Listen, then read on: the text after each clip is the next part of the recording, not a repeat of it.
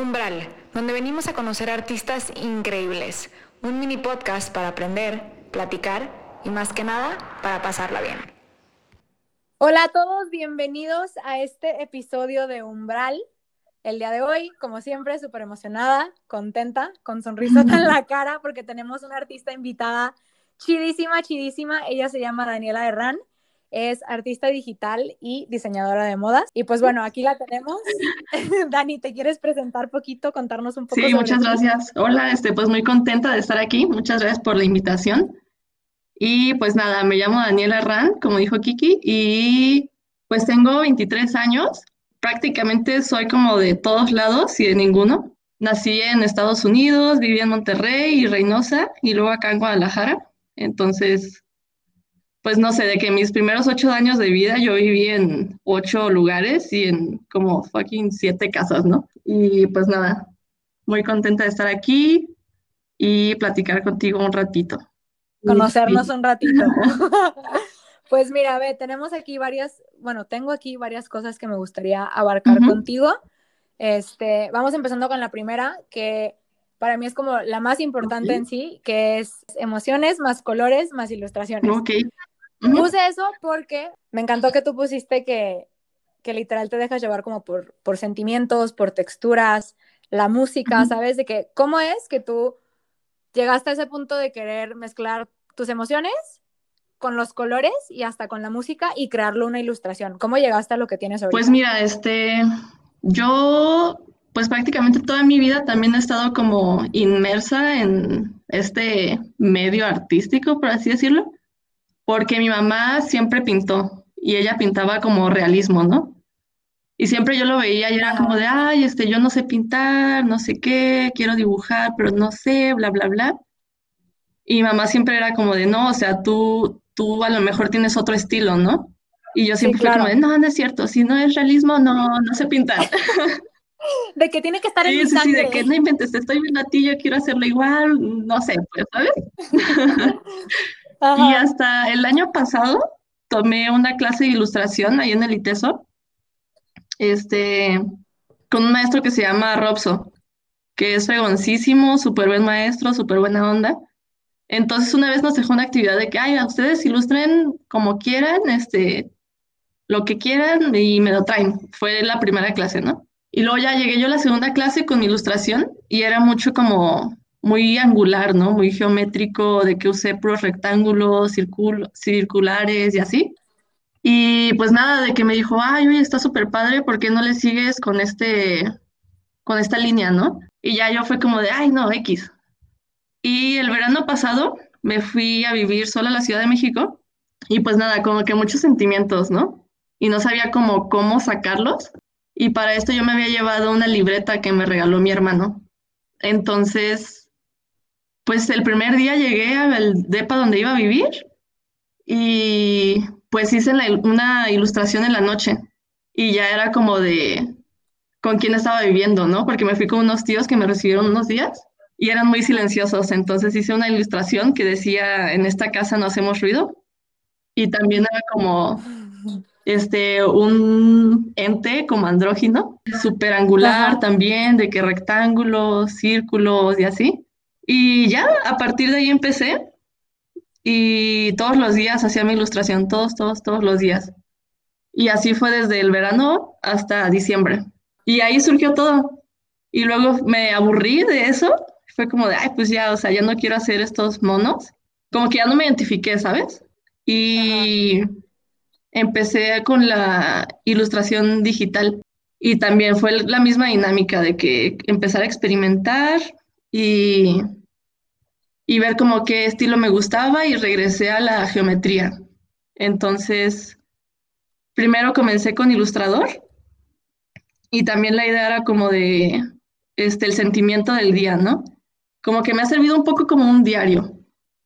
Entonces, ya. pues sí, ahí ha surgido y, por ejemplo, una ilustración, animación que hice hace unas semanas, fue literal un día que me la viví de que plantando, trasplantando plantitas, regando y así. Y pues ya de que me le quedé viendo unas plantas y vi como el movimiento. Y dije, ah, no pues esto lo quiero, no sé, siento que esto es lo más fuerte de mi día, ¿no? lo que más me ha gustado de hoy. Entonces, pues ya eso hice y, y no sé, siento que a lo mejor la gente como que no lo identifica porque no lo hago obvio, pero para mí es, es como un sentimiento, ¿no? O, o una forma de expresar.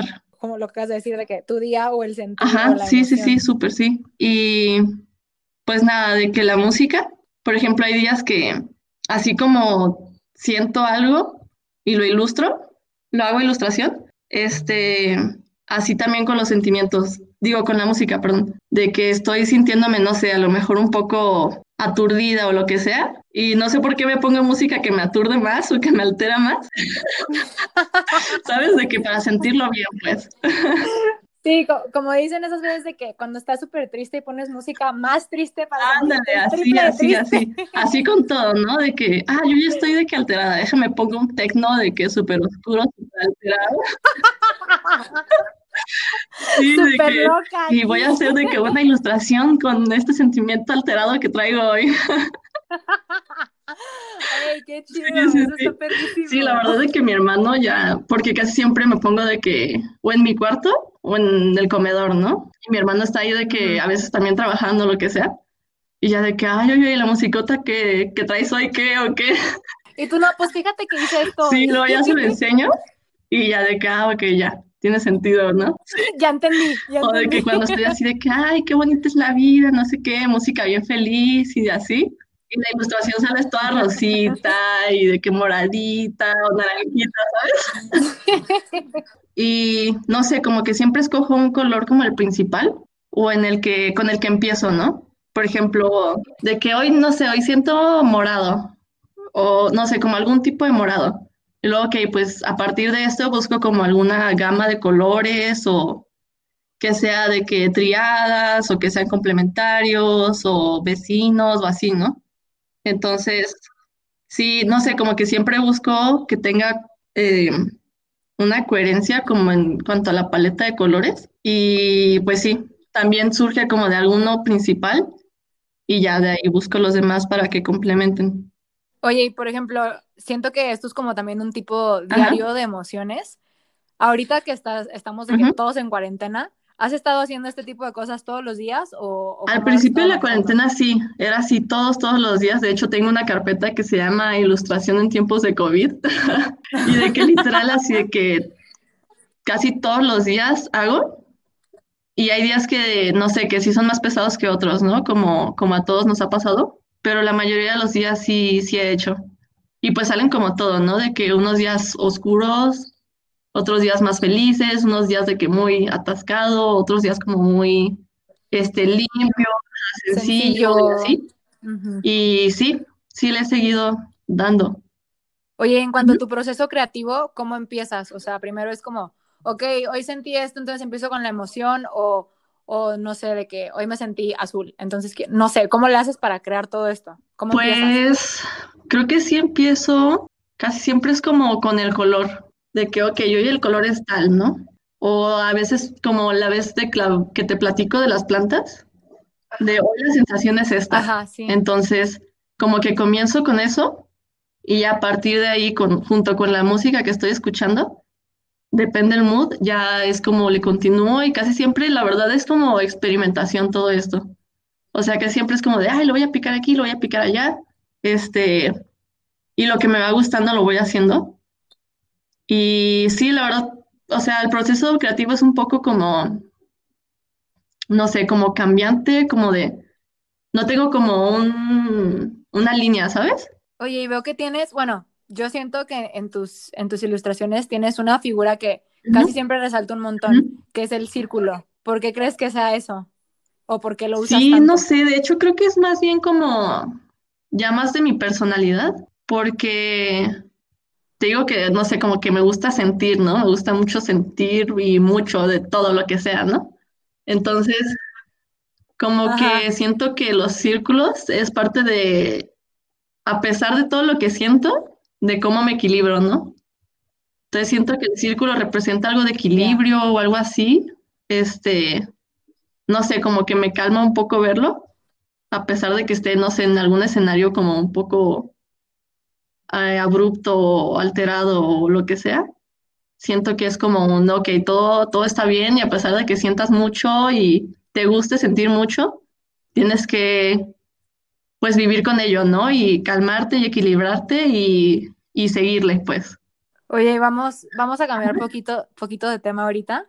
Me llama muchísimo la atención que además seas sí, como de modas. Cuéntanos poquito más de eso. Sí, muchas gracias. Pues yo, o sea, desde que estaba chiquita decía que iba a estudiar modas, ¿no?